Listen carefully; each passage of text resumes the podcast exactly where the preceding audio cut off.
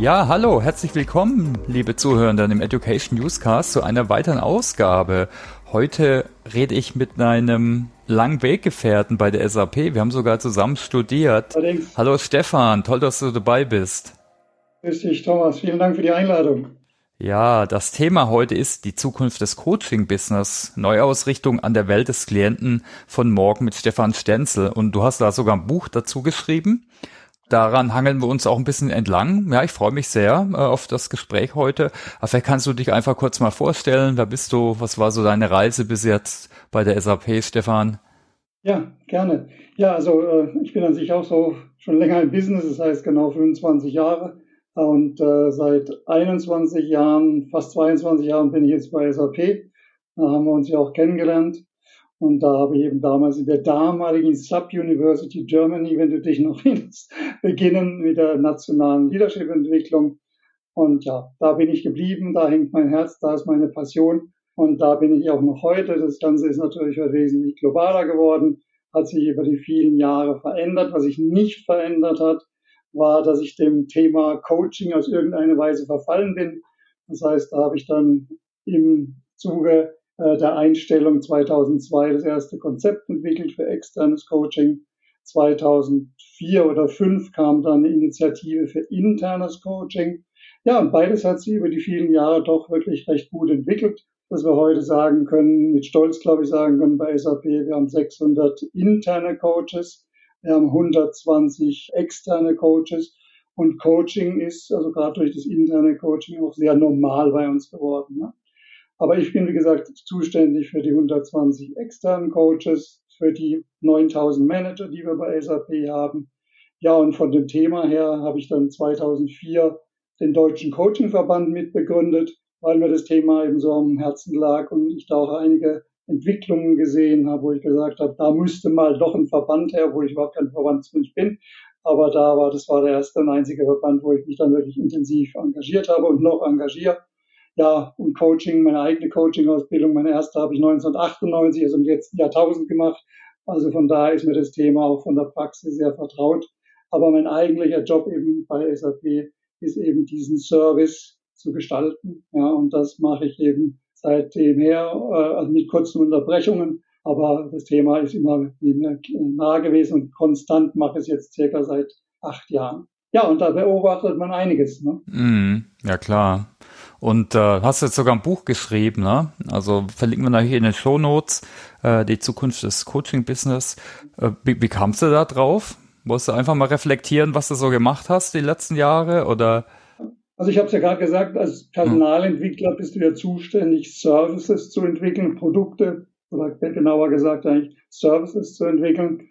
Ja, ein Service ist eben auch wie ein Produkt unterliegt gewissen Entwicklungszyklen, entwickelt Umwelteinflüssen. Also das Shampoo von 1970 sieht anders aus als das Shampoo von heute oder das Auto von 1886 sieht anders aus äh, wie heute. Ist immer noch ein Auto und ist immer noch Shampoo, aber es hat sich verändert. Und meine Beobachtung, mein Gefühl war, äh, dass ich das Coaching seit den Mitte der 80er Jahre, da ist es ja in Deutschland durch Wolfgang Loos in die großen Namen, Uwe Böning, äh, ja populär geworden, hat sich das relativ wenig verändert und mein Gefühl war an sich immer, dass die Coaches so ein bisschen in ihrer eigenen Welt leben und Umwelteinflüsse irgendwie nicht realisieren und aufnehmen. Ja.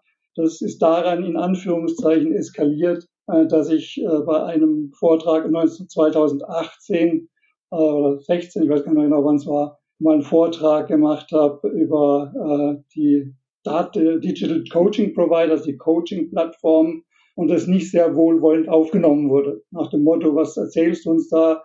Äh, das wird nie fliegen, das gibt's nicht. Und das, äh, ja, und wenn man heute auf die Coaching-Provider schaut, dann sind die zu einer einem wesentlichen Marktfaktor geworden. Ja. Mhm. Das heißt, das ist der erste für alle sichtbare oder eigentlich der zweite sichtbare Einfluss auf diesen Service. Und der zweite oder der erste eigentlich war natürlich das Online-Coaching. Ich weiß nicht, du hast es sich auch natürlich mitbekommen, dass ich viele als interner Coach, dass ich viele Coaches eigentlich, die extern gewährt haben, Online-Coaching zu machen. Ja, und Covid hat ihnen gelehrt, oder sie sind nicht mehr im Geschäft, dass das eben auch geht.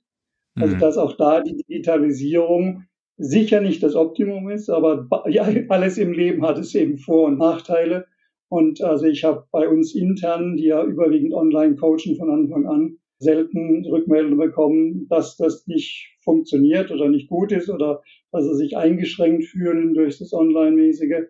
Ja, und äh, das war so der eigentlich der vorangehende Faktor, wo man gesehen hat, das wollten Coaches nicht sehen oder haben es nicht gesehen, wollten es nicht sehen, je nachdem. Und die zweite oder dritte Sache ist sicher das Thema VR. Mhm. Äh, dass das aus meiner Sicht immer einen stärkeren, sage ich mal, in den nächsten fünf bis zehn Jahren Einfluss haben wird. Was die Zeiten anbelangt, kann ich mich natürlich extrem täuschen, denn das habe ich bei in meinem Buch auch hinsichtlich der generativen KI gemacht. Das heißt, ich hatte sowas wie JetGPT habe ich in zehn Jahren verortet.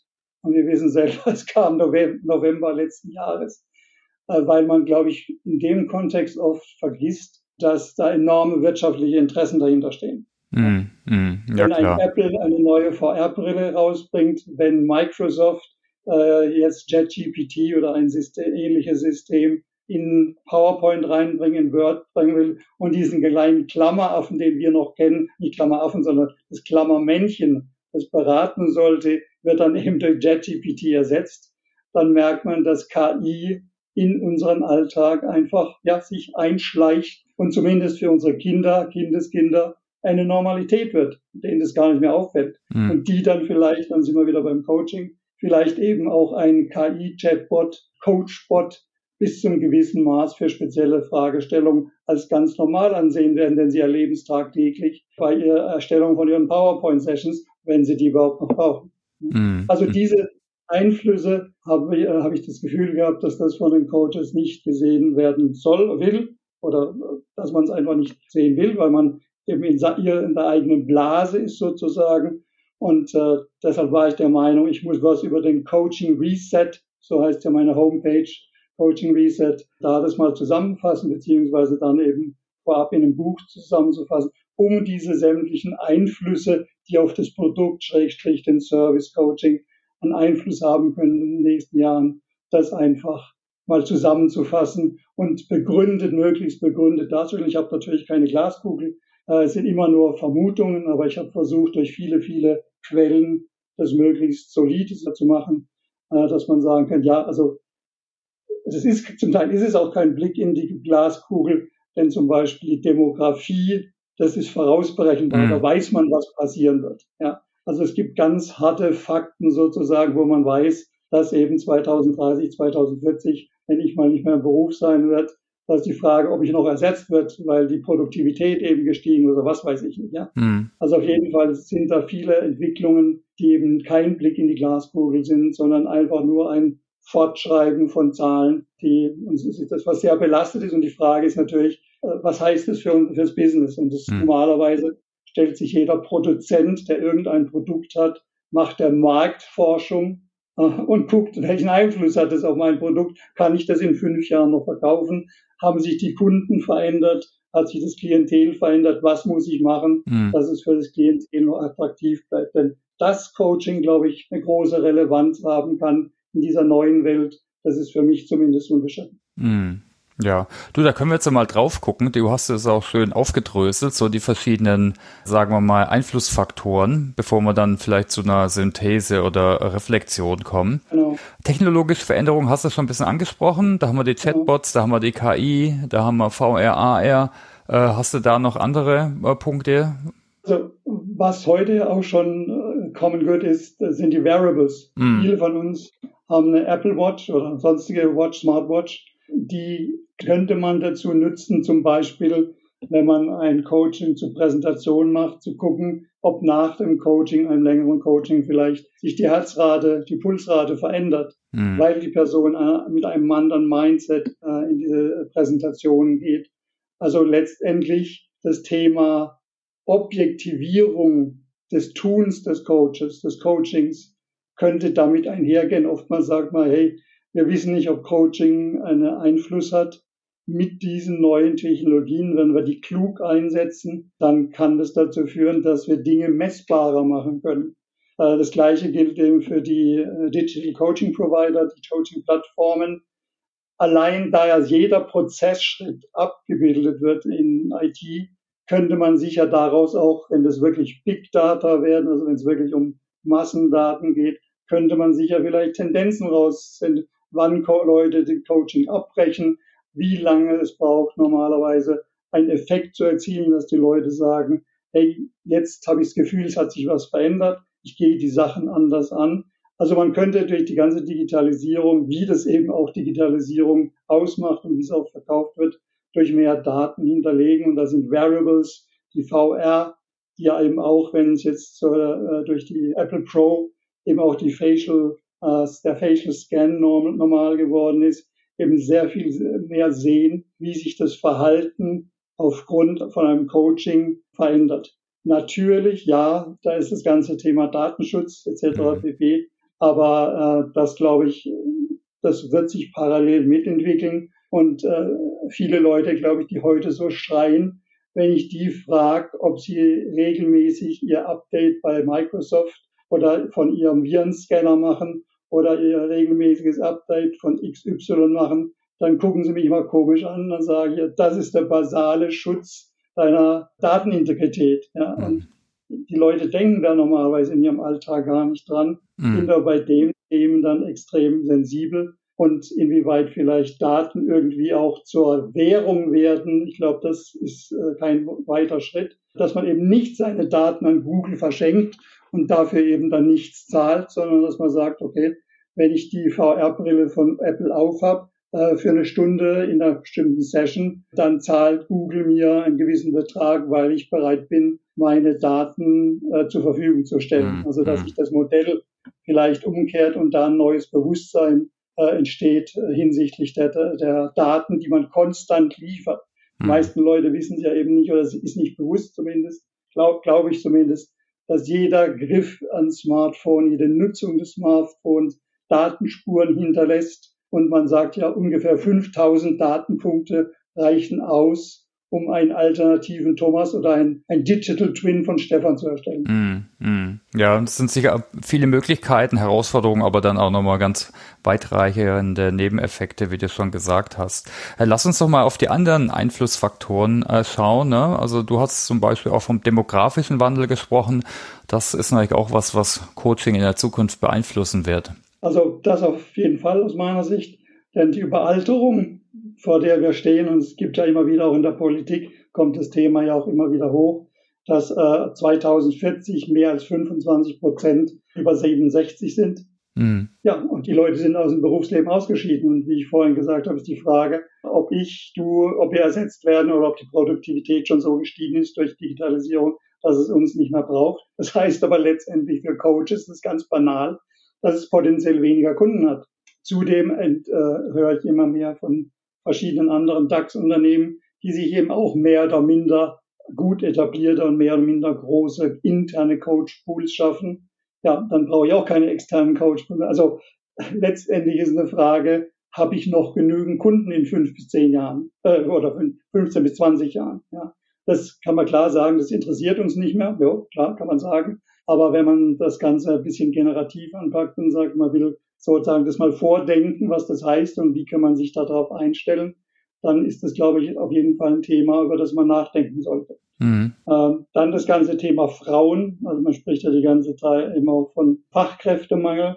Und nicht umsonst bemüht sich wie auch unser Unternehmen äh, einen, ähm, äh, um Frauen, die eben möglichst auch in Führungspositionen kommen sollen. Aber auf jeden Fall, dass klar vom Personalmarketing signalisiert wird, äh, wir brauchen euch, Frauen. Das Thema ist natürlich auch, dann sind wir wieder auf der privaten, pragmatischen Seite, wenn beide arbeiten und beide vielleicht noch Homeoffice machen, dann ist diese Trennung zwischen Business und Privatleben noch schwerer aufrechtzuerhalten. Das heißt, da muss eine Unterstützung her, vielleicht ein neues Lernen her, wie man so einen Arbeitslebensalltag gestaltet. Ja. Und da sage ich das Thema Partner, früher hieß Partnertherapie, aber das muss es ja nicht immer sein.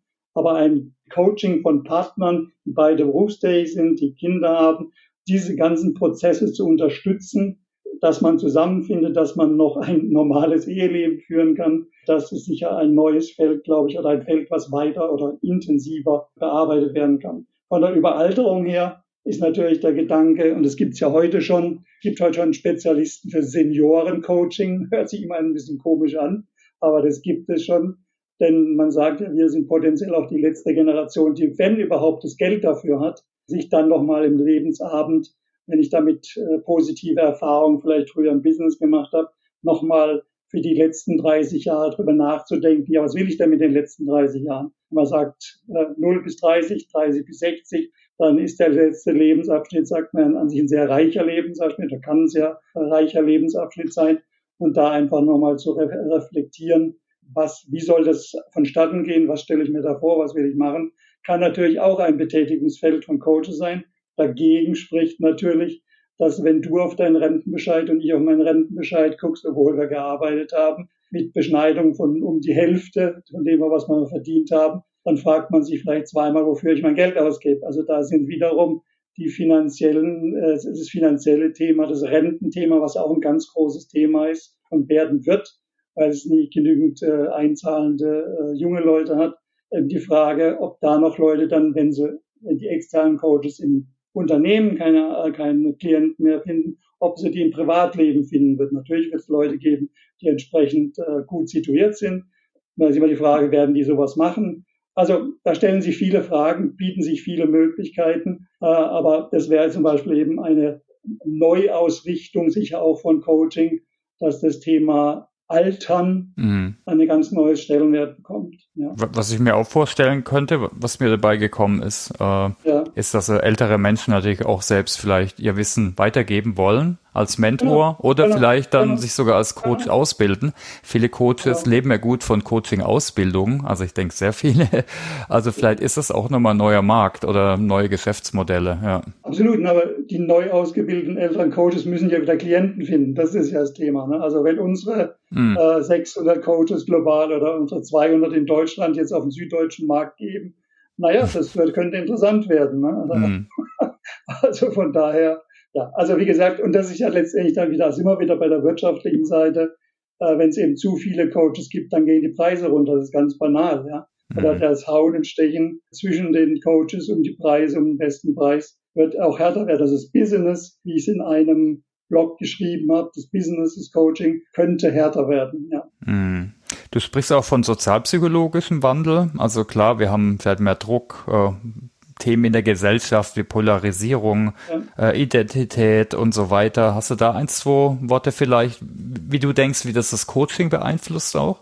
Ja, also ich glaube, das große Thema, sozialpsychologische Thema, was wir im Moment haben, ist natürlich die Wahrnehmung dieser VUCA-World, heißt jetzt Barney, gibt es ja viele nette Kürzel, die immer wieder in Mode kommen. Und da ist, glaube ich, sicher die Frage, wie geht man mit diesem Wandel um? Wie geht man mit dieser Stimmung um, der Angst, der Polarisierung, der, also eine Atmosphäre, die sehr viel vom Einzelnen verlangt. Da kam jetzt noch Covid dazu.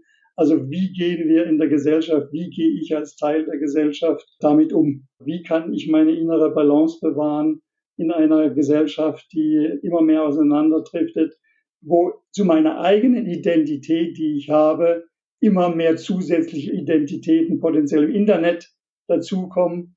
Also wie gehe ich damit denn eigentlich um? Dass es nicht nur einmal mich gibt, sondern ich mich in verschiedenen Universen eben auch bewege. Und da sicher äh, dieses Thema Identität, die ja sozial auch sehr stark definiert wird, sich mal zu überlegen, wer bin ich? Und wenn, wie heißt das so schön, das Buch von Brecht, wer bin ich und wenn ja, wie viele? also, dass man da einfach mal für sich klar sagen, wen will ich denn? Und das wird ja immer teuer, also braucht man nur auf LinkedIn zu schauen, wie will ich mich präsentieren? Ja, und jeder ist heute mehr oder minder gezwungen, sich irgendwo irgendwie zu präsentieren. Und da eine innere äh, äh, Konsistenz noch zu erleben, äh, ist sicher, glaube ich, ein Zeitzeichen.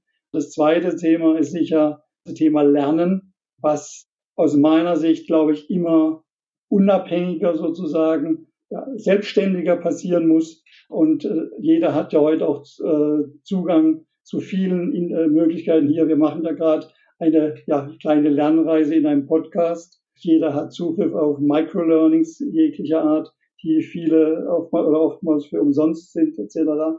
Also das Thema Lernen, glaube ich, hat eine großen gesellschaftliche Bedeutung und besonders das Thema des selbstgesteuerten Lernens. Mhm. Ich glaube halt immer mehr, dass die Leute, wenn sie denn irgendwie sich weiterentwickeln wollen, immer weniger von irgendwelchen Institutionen was erwarten können, sondern selber dafür verantwortlich sind, da im Prinzip weiterzukommen und ja, konstant sich zu verändern. Ja. Das hat man das lebenslange Lernen. Du weißt das, das ist an sich ein Konzept, was schon bestimmt 10, 15 Jahre alt ist. Und viele Konzepte, die in dem Buch, die ich da nenne, sind schon älter. Aber ich habe das Gefühl oder ich bin der Überzeugung, dass die in den nächsten Jahren wirklich relevant werden. Also es ist ja oftmals so, dass es Konzepte gibt und die dann irgendwie ja, nicht so richtig greifen. Aber ich glaube, die Veränderungen in der Umwelt, die machen die jetzt wirklich äh, relevant, also praxisrelevant. Ja. Mhm. Also von daher ist das Thema Bewahrung der Identität, Kreation der eigenen Identität in verschiedenen Kanälen, glaube ich, das große Thema für die nächsten Jahre. Und es ist gleich offensichtlich, dass da Coaches in der Reflexion über dieses Thema auf jeden Fall behilflich sein können. Ja. Also Identität auch als weiteres Thema, als weiterer Markt, ja, äh, sehr gut. Absolut, ja, ich glaube, ja. wenn du coachen lässt, ist immer das Thema indirekt zumindest Identität dabei. Mm, mm. Du notest ja mit jemandem zusammen deine Möglichkeitsräume hinsichtlich Handeln und Mindset aus. Ja, und dadurch schaffst du ja dann, wenn du in gewisser Weise denkst oder handelst, schaffst du ja Identität, die mm. unverwechselbar macht. Ne? Okay, also du schreibst auch von Veränderungen natürlich in der Wirtschaft. Ich meine, da könnten wir jetzt ganz weit gehen von Plattformen ja. und jetzt der ganzen Automatisierung ja. mit KI und Ökosystem. Äh, was ich hier ganz speziell spannend finde, da tust du sicher schon super lang auch mit beschäftigen, ist natürlich auch das Thema Karriere und Führung, äh, wie, wie das ja. sich neu gestaltet. Vielleicht können wir da mal drauf gucken. Äh, da hast du übrigens auch einen tollen Blog geschrieben, dann würde ich äh, euch allen empfehlen, die, die ihr zuhört, dann packen wir in die Shownotes, äh, wo du so widersprüchliche Modelle auch versuchst zu vereinen, ne? also mit sowohl als auch äh, ambidextrisch im Endeffekt. Ja. Okay, starten wir vielleicht mal einfach mit der Karriere, ja, ja. die eben wahrscheinlich keine Kaminkarriere, wie man es von unserer Generation noch kennt, sein wird oder sein kann, weil Unternehmen eben viel zu, das erleben wir in unserem eigenen Unternehmen ja, viel zu dynamisch sind, um jetzt eine Karriereplanung für drei, vier, fünf Jahre zu machen, sondern es geht eben wirklich darum, und der Begriff ist auch jetzt nicht neu, aber greift jetzt die Patchwork-Karriere, wird für unsere Kinder, Kindeskinder, äh, glaube ich, der Begriff, oder die Erwerbsbiografie ist ein anderer äh, Begriff, der hier äh, greifen wird. Und es geht eben nicht mehr äh, in unidirektionaler Weise nach oben, sondern es geht in multidirektionaler Weise nach potenziell, ja, nach oben in Anführungszeichen, dann mal wieder nach rechts, dann mal wieder nach links und vielleicht auch mal wieder einen Schritt zurück, um dann wieder einen Schritt nach vorne machen zu können. Also diese ständige Bewegung, das wird die Qualifikation ausmachen. Natürlich, und dann sind wir wieder beim Coaching, sollten diese Schritte irgendwie Sinn machen. Und diesen Sinn zu, zu diskutieren, herauszuarbeiten, kann eben wiederum an Coach sehr viel beitragen. Ja. Wenn es nur mhm. einfach nach oben geht, klar, Karrierecoaching gibt's, ist ein Evergreen, aber ich glaube, das wird jetzt erst richtig interessant zu kaum, ja, macht es vielleicht sogar Sinn, dass ich jetzt mal sogar Pause mache in einem Sabbatical oder dass ich einen Schritt zurückgehe, um dann äh, mit einem neuen Mindset, mit äh, neuen Energien, mit einem neu ausgerichteten Mindset vielleicht äh, anders anfangen. Ja und dann wirklich zu Dingen finde, die mir wirklich, wirklich Spaß machen, um bei Friedhof Bergmann zu sein. Ja. Also von daher, das ist, glaube ich, das Thema dabei. Das zweite Thema, wenn es um Karriere geht, aus meiner Sicht, ist, dass es eben nicht mehr Führungskräfte gesteuert ist. Also wenn ich coache, erlebe ich hin und wieder so die Enttäuschung, meine Führungskraft entwickelt. Ich habe nicht das Gefühl, dass mich meine Führungskraft entwickelt. Ja, das könnte man erwarten und ja, das war vielleicht mal so, aber ich glaube, das ist einfach ein Konzept gewesen, was nie realistisch war. Im Idealfall gab es sicher, dass da eine Managerin, ein Manager an jemanden den Narren gefressen hat, wie man so schön sagt, und sie oder ihn äh, ja nach oben befördert hat. Ich glaube, das waren aber doch dann eher die Ausnahmen. Und ich glaube, jetzt wird es immer mehr wichtig, dass die Person, der Mitarbeiter selber eben sich entwickelt und sich um seine Karriere, um ihre Karriere kümmert. Und das Dritte ist sicher dieser immer schon betonte Flexibilität im Beruf.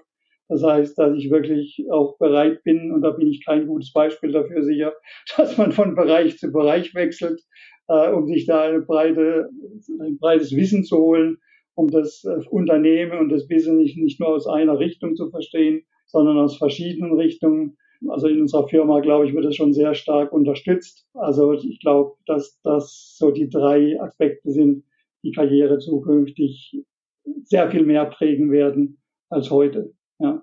Und wiederum steht die einzelne Person mhm. da sehr stark im, im Zentrum. Genau, ja.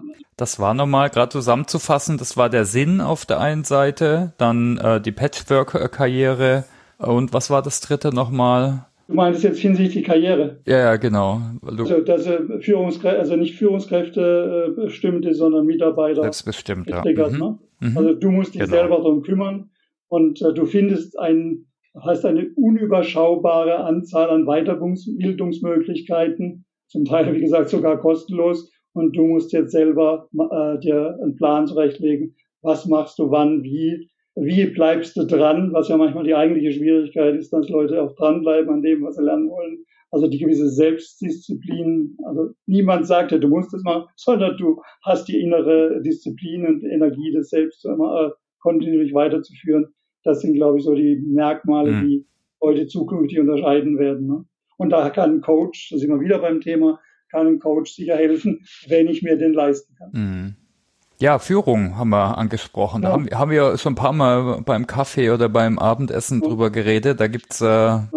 Gibt's auch einige Änderungen und einige Beeinflussungen. Äh, also Änderungen sicher in dem Sinne, dass ich einfach nochmal in die Mottenkiste gegriffen habe, denn keines meiner Konzepte ist neu, sondern hm. ich meine, es wird jetzt Zeit, Dinge zusammenzuführen, denn die Dinge sind, die Sachlage ist so komplex oder wir nehmen sie als komplex wahr dass, glaube ich, eine dynamische Zusammenschau dieser vorhandenen Modelle immer wichtiger sein wird und die, was du genannt hast, dieses Modewort, was an sich aus den 90er sogar ist, die Ambidextrie von March, dem Organisationstheoretiker March, dass die jetzt wirklich eben auch Bedeutung erlangt, weil die Zeiten so reif, so komplex, wie auch immer sind. Und da war die Überlegung, dass der Klassiker, die beiden Klassiker des transformationalen Managements und transaktionalen Managements, dass das eben sozusagen dynamisch, situationsspezifisch gelebt werden muss, stellt natürlich enorme Anforderungen an Führungskräfte, die einerseits ja inspirieren sollen und auf der anderen Seite, wenn es um die Transaktion und transaktionale Management geht, zielorientiert die Dinge äh, zu Erfolg führen sollen. Das wäre sozusagen die eine Ambidextrie-Paket. Äh, das zweite Ambidextrie-Paket geht mehr um die Interaktion. Und da ist zum einen das ja, Network Leadership oder das, das grassiert auch unter dem Begriff der Open Leadership oder Social Leadership, dass die Außenbeziehungen für Manager, gerade so höher sie kommen, desto mehr wird es wichtig, die Außenbeziehung zum Ökosystem des Unternehmens eben eine immer größere Rolle spielen. Ich glaube, unser Ex-Vorstand äh, Bill McDermott hat unter den DAX-Unternehmen sogar die Liste mal angeführt, was Social-Media-Aktivitäten anbelangt. Und er war da sicher ein Meister. Sabine Bendig ist auch, glaube ich, sehr aktiv. Also man kann es sich, je höher, je höher man kommt, nicht mehr leisten, einen unprofessionellen Medienauftritt zu haben. Die haben ja meistens dann natürlich auch ihre äh, Experten an der Hand, Expertinnen an der Hand.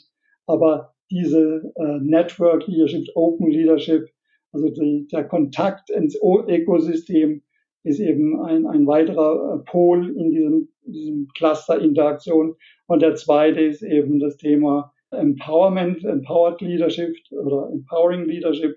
Das Konzept stammt eigentlich aus den 80ern, hieß damals Super Leadership, aber da das sich halt so super Frau oder Supermann mäßig äh, anhört, hat man es irgendwann mal, glaube ich, dann in Empowering Leadership genannt, das, was letztendlich einfach bedeutet, ja, dass, dann sind wir wieder beim Thema, dass das Selbst, die Selbststeuerung, äh, die Selbstmotivation eine große Rolle spielt.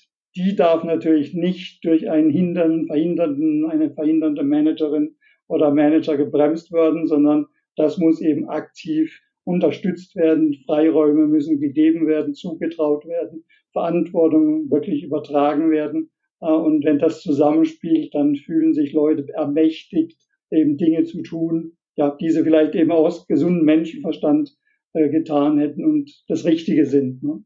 Und das dritte Cluster ist eben das Cluster der Integration. Und da widerspricht sich in Anführungszeichen, also das Ambidextrische drin ist, dass man sagt, einerseits Shared Leadership wird eine Rolle spielen, weil die Komplexität der Aufgabenstellungen eben vielleicht das Modell einmal Führungskraft, immer Führungskraft ad absurdum führen wird.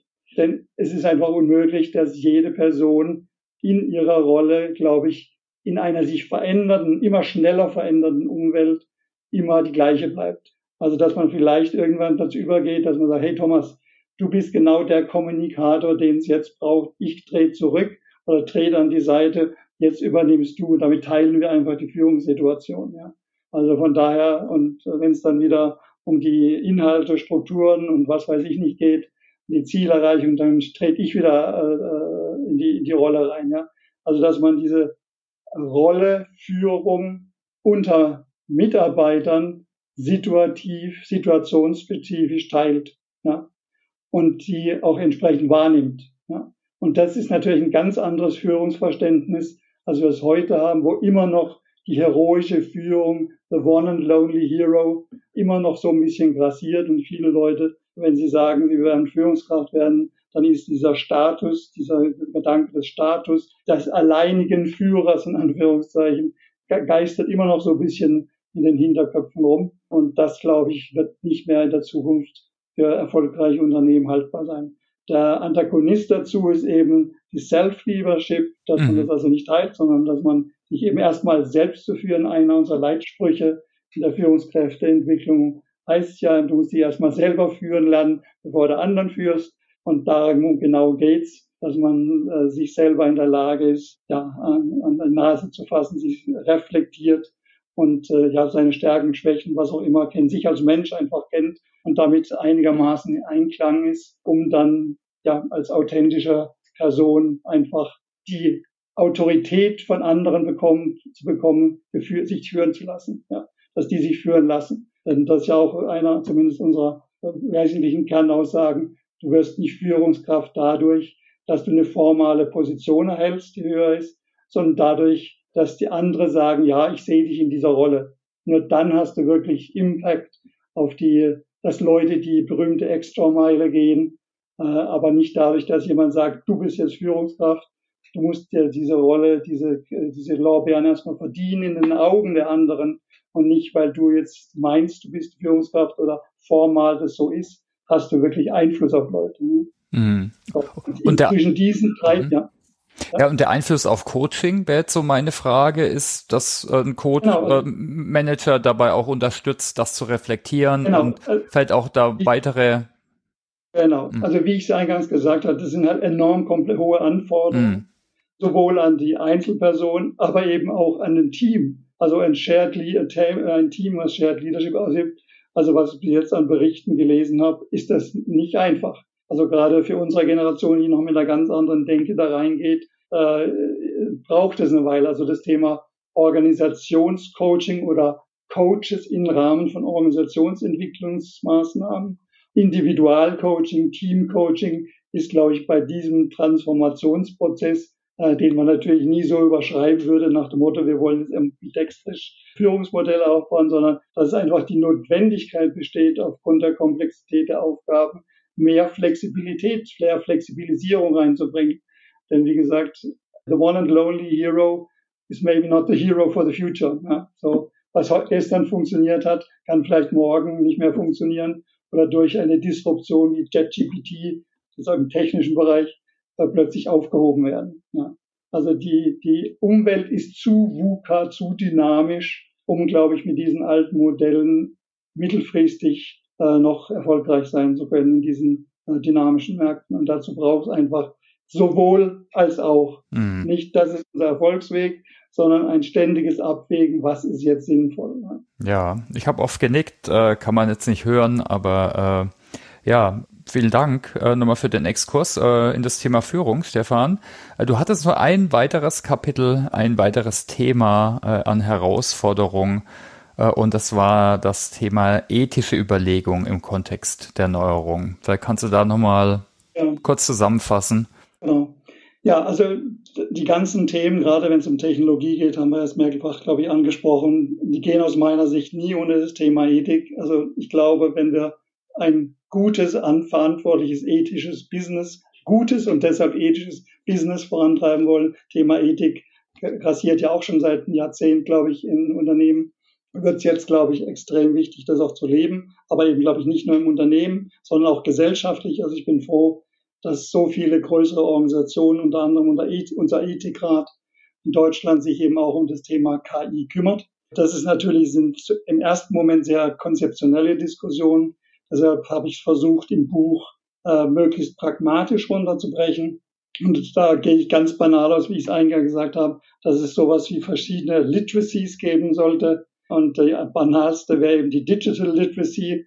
Und das genau mit, fängt mit dem an, was ich vorhin gesagt habe, dass jeder wirklich ein, ein konstantes Update seiner Personal Computer, seines PCs macht, seiner Systeme macht, der Sicherheitssysteme, dass er sie weiß, wie man das macht, mit zunehmendem Anspruch und nach Öffentlichkeit, wie man sich in Social Media verhält, was die GSVO bedeutet, beziehungsweise, äh, also gerade wenn es ins Business reingeht, wie man das umsetzen kann, das ist ja hochkomplex.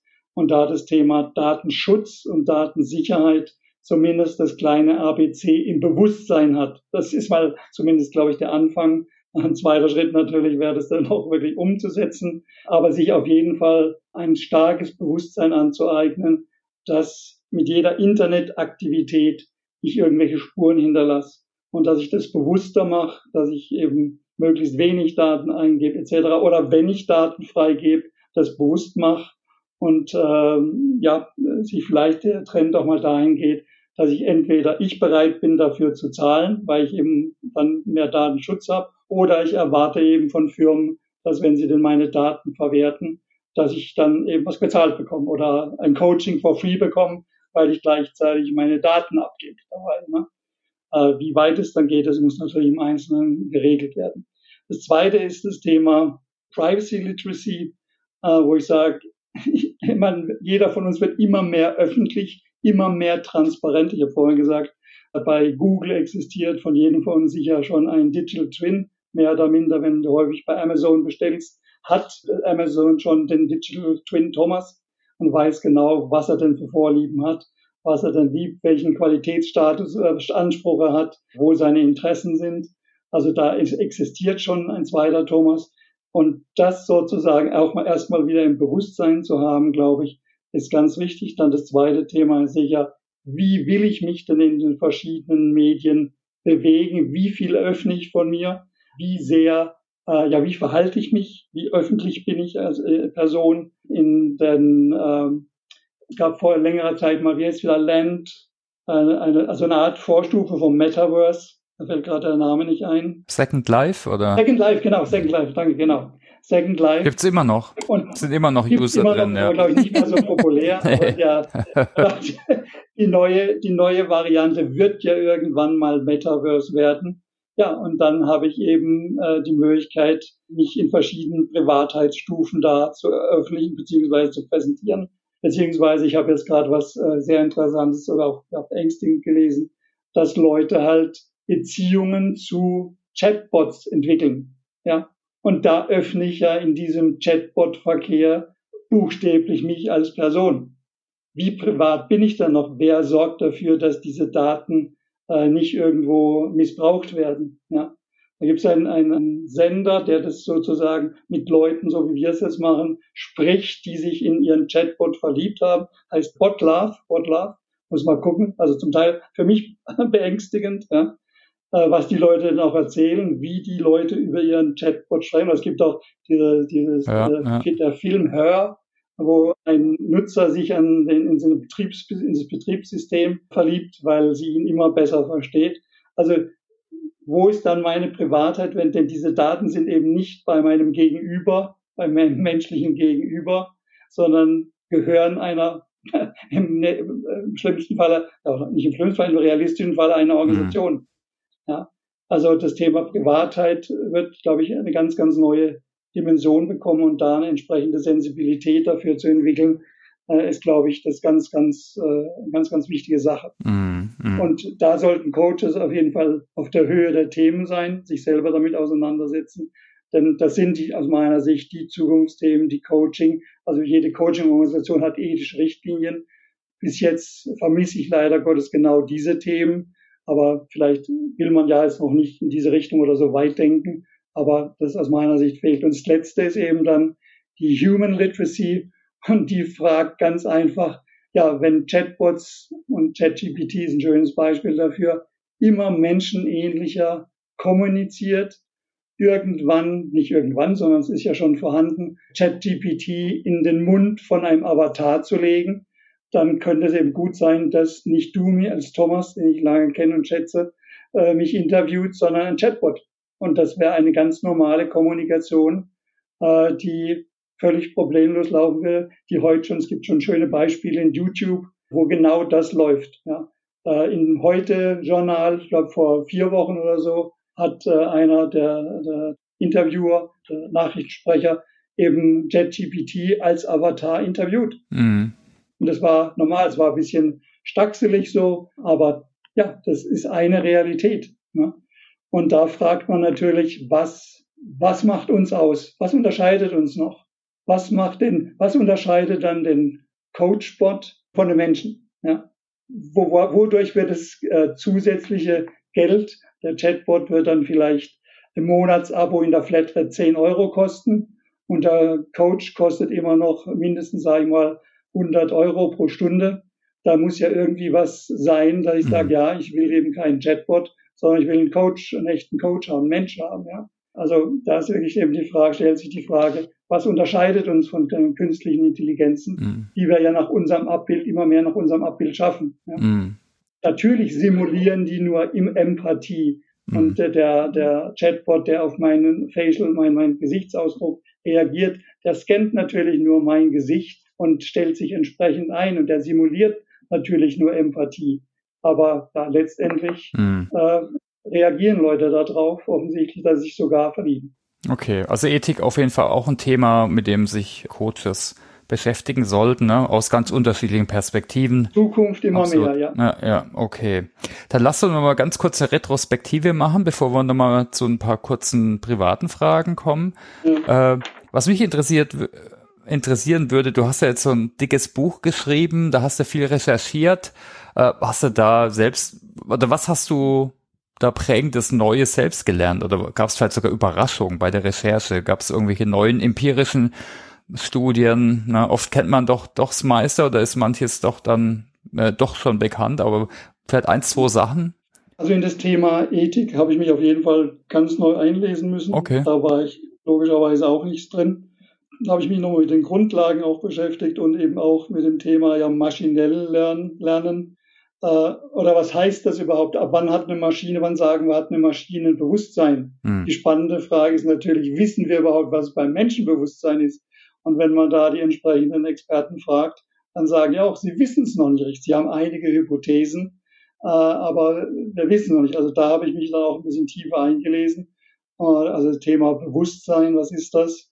Äh, und dann natürlich, wenn man es wirklich wüsste, könnte man es ja auch richtig simulieren oder könnte man sagen, hey, die Maschine hat ein Bewusstsein oder nicht. Aber das finde ich, fand ich so eine extrem spannende Fragestellung, mit der ich mich dann im Nachhinein weiter auch beschäftigen werde weil ja, es ist einfach ein Thema, was einerseits natürlich mein Ursprungsthema Psychologie sehr stark berührt, aber glaube ich eben auch ein Thema ist für die Zukunft. Also das war sicher was, was für mich neu war, so das Thema Ethik, Bewusstsein, menschliches Bewusstsein, künstliche Intelligenz. Okay, spannend. Bei Ethik gibt es übrigens einen ganz guten Open SAP-Kurs. Der ist jetzt auf SAPs Ethikgrundlagen Voll. abgeschrieben. Aber ist ein schönes Beispiel, wie man so ein Modell jetzt über jetzt ein paar Richtlinien draus operationalisiert. Also das mich, fand ich, fand, hören, ne?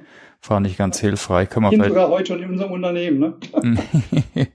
Deine Tipps für Coaches, Stefan, sich zukunftsfähig zu machen. Da gibt es jetzt einen Haufen Herausforderungen, mit denen man sich im Ende einfach beschäftigen sollte, oder? Vielleicht Nischen suchen oder was rätst du so? Also es ist eigentlich ganz banal. Also wie gesagt, meine Wahrnehmung war immer, dass nicht viele Coaches dafür offen sind. Und das war mein Initialerlebnis sozusagen. Und äh, da vielleicht aus dem kleinen Gartenparadies, was ich aus meiner Sicht Coaches geschaffen haben, rauszukommen und eben die Welt, in der sie Coaching machen, die sich aus meiner Sicht dramatisch verändert, das wahrzunehmen und aktiv in das Tun mit einzubedienen, wird zumindest, glaube ich, für die Coaches der nächsten Generation, äh, also Kindes, Kindeskinder, glaube ich, ganz äh, wichtig werden, ja. Denn sonst sind sie nicht mehr relevant. Ja. Ist, jeder Coach will immer systemisch sein und systemisch denken. Aber da habe ich manchmal das Gefühl, dass sie das Umsystem äh, auf den Manager mit seinem Team beschränken und sozusagen das, das große Ganze manchmal so ein bisschen vergessen. Äh, und ich glaube, das große Ganze verändert sich im Moment so stark, dass man es eben, also zumindest in den kommenden Jahren nicht mehr vernachlässigen kann. Also ich wünsche mir einfach mehr Offenheit, auch für technische Themen, die immer so ein bisschen als Ekelthemen von manchen Coaches gesehen werden. Zum Beispiel, dass man das eben wahrnimmt, sich damit auseinandersetzt, um eben zum Beispiel die äh, Coaching-Bots, die jetzt, äh, also ich habe es gerade von einer anderen Firma gehört, BTS, die jetzt auch einen neuen entwickeln, neben Coach Hub jetzt, da könnten Coaches eigentlich auch mitreden, ja, oder können sich, manche Coaches haben ja auch äh, einen, die ange hat ja den Evo-Coach rausgebracht, glücklicherweise sind auch manche sehr aktiv dabei. Aber ich glaube, wir sollten es nicht verpassen, uns da eben damit zu beschäftigen. Aber ich glaube, es sind aus meiner Sicht noch zu wenige. Also aktive Auseinandersetzung mit der Umwelt und der Arbeitswelt, der Lebens- und Arbeitswelt, wie ja der Untertitel vom Buch heißt, von äh, den neuen Menschen.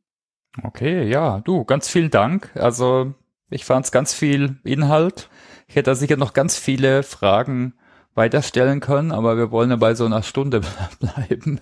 Äh, daher ganz genau, äh, ganz vielen Dank für alle, die da weiter schauen wollen. Ne? Du hast eine Webseite auch mit Artikeln, mit weiteren genau. Infos genau. und natürlich das Buch für alle, die da mal durchlesen wollen.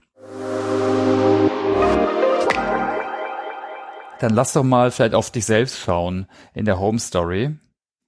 Was ist denn dein Narrativ für Lernen und Entwicklung? Also ich glaube, das zeigt sich eigentlich im Buch.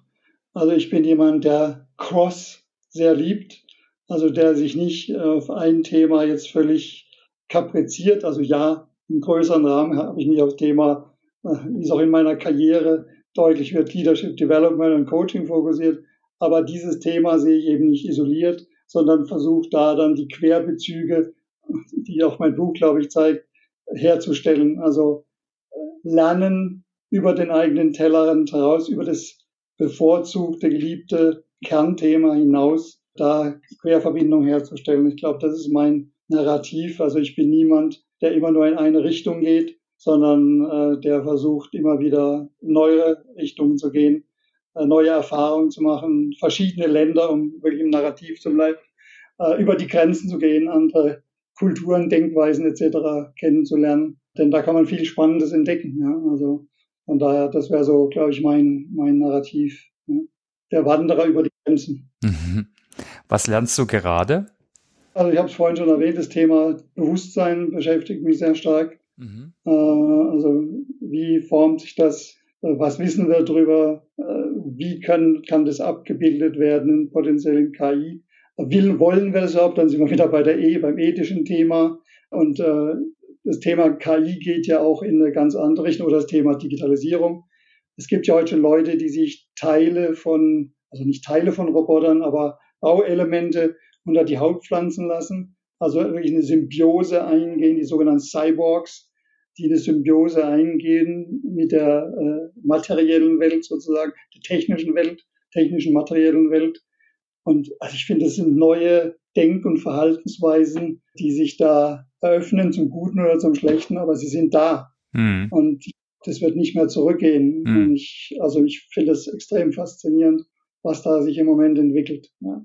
Okay, also auf jeden Fall spannende Themen. Ja, hat heute schon kein Problem einen Herzschrittmacher im Körper zu haben, aber das Implantat von Neuro, Neuralink von Elon Musk, ich weiß nicht, ob da jeder bereit wäre, sich das einpflanzen zu lassen. Ne? aber damit direkt mit dem Computer irgendwie verbunden zu sein, das ist nochmal eine andere Dimension. Ne? Hm. Ich weiß, du lernst ja auch durch Projekte viel, da haben wir auch schon drüber geredet, oder? Es wäre nur ein kleiner Spoiler, da könnten wir echt mal ein Follow-up machen. Du machst ja gerade auch ein Projekt, irgendwas mit VR, oder? Äh genau, genau, genau. also für unsere Executives bieten wir eben VR-Lernen an und da speziell für die Top Executives, die eben durch eine entsprechende VR-Simulation simulieren können, auf der großen Bühne zu stehen und ins Schwarze zu schauen sozusagen. Also Sapphire, unsere große Verkaufsveranstaltung, dass man sie sich darauf, wenn sie das möchten, eben darauf vorbereiten können. Äh, also da sitzen wir im Moment die äh, Digitalisierung, ein Teil der Digitalisierung eben aktiv ein äh, im Rahmen des Lernens. Mm, ja, cool. Spannend. Ja, wie, wie hältst du dich denn uh, up to date zum Thema Coaching? Also vielleicht auch deine Tipps für die Zuhörenden? Also für mich ergibt sich das ehrlich gesagt zwangsläufig, weil ich äh, konstant eben in diesem DBVC, diesem Deutschen Coachingverband, aktiv bin. Also gerade im Anschluss danach ist der Fach, Tag der Fachausschuss Digitalisierung. Mhm. Und da gibt es ja verschiedene Fachausschüsse ohne jetzt Werbung jetzt für DBVC zu machen, aber der ist sehr breit aufgestellt und äh, eben auch hat die berühmten vier Säulen der Ausbilder, der Kunden wie mich, der Coaches selber und der Wissenschaftler und da eben konstant in den Diskussionen drin zu sein, zu sehen, was ist auf dem Markt los, was sagen die Coaches. Also das ist, glaube ich, was mich konstant an der Praxis hält und was da passiert. Äh, und zum anderen also ich weiß nicht, wie viele Newsletter ich habe. Es geht wahrscheinlich äh, mir wie dir, dass ich zu viele habe. Aber nichtsdestotrotz muss ich immer wieder feststellen, dass ich mehr schlecht als recht, aber ich schaffe irgendwie, glaube ich, schon aktuelle Trends dadurch aufzunehmen. Natürlich äh, Fachzeitschriften, wenn ich denn eine sehe oder einen interessanten Titel über den Newsletter, wo ich die, eben die Updates von den neuen Ausgaben bekomme. Wenn ich da welche sehe, hey, das ist ein Thema, was ich spannend finde. Kannst du Newsletter empfehlen? Also sorry, wenn ich ähm, reingrätsch. Was ich nach wie vor immer sehr schätze, ist MW Online. Hm. Das ist an sich auch ein ziemlich älteres Teil. Gibt es immer noch. Den, wow. den gibt es immer noch, genau. okay. Auch der Thomas Webers immer noch, also der, der Tönnies. Ähm, und äh, also da ist auf jeden Fall immer eine gute, sehr kritische Beleuchtung auch der neuen Thema. Und das schätze, den schätze ich also nach wie vor auch äh, sehr. Dann natürlich von den großen Beratungshäusern, McKinsey, Accenture, äh, Deloitte, also die sind natürlich als Thinktanks auch immer stark vorne dran. Äh, ich habe natürlich von vielen Coach, äh, Coaching-Ausbilder oder Business Schools wie Insert, IMD und so weiter, kriege ich die natürlich auch und die müssen natürlich auch am Puls der Zeit sein, hm. um ja genau, was wir jetzt besprochen haben, ihre Produkte weiterhin verkaufen zu können. Ne? Ja gut, du, dann ja, ganz herzlichen Dank. Gerne. Das war's mit meinen Fragen. Habe ich noch irgendwas vergessen? Irgendeine Rückfrage? Eigentlich nicht. Also ich Machen wir im Teil 2 dann. Bitte was? Machen wir im nächsten Teil dann. Machen wir im nächsten, genau, das machen wir. Prima. Nee, vielen Dank für die Einladung. Hat mir sehr viel Spaß gemacht und jeder kann natürlich mich auch direkt kontaktieren bin da immer gerne für ein Gespräch bereit oder Austausch oder wie auch immer. Genau, packen wir in die Show Notes den Link zu Stefans LinkedIn-Profil äh, und Webseite. Guckt genau. mal rein und vernetzt euch. Freue ich mich über jeden Austausch. Alles klar, dann ganz herzlichen Dank dir. Ganz herzlichen Dank allen, die zugehört haben. Na, wir freuen uns über Feedback wie immer, gern über LinkedIn oder andere Kanäle.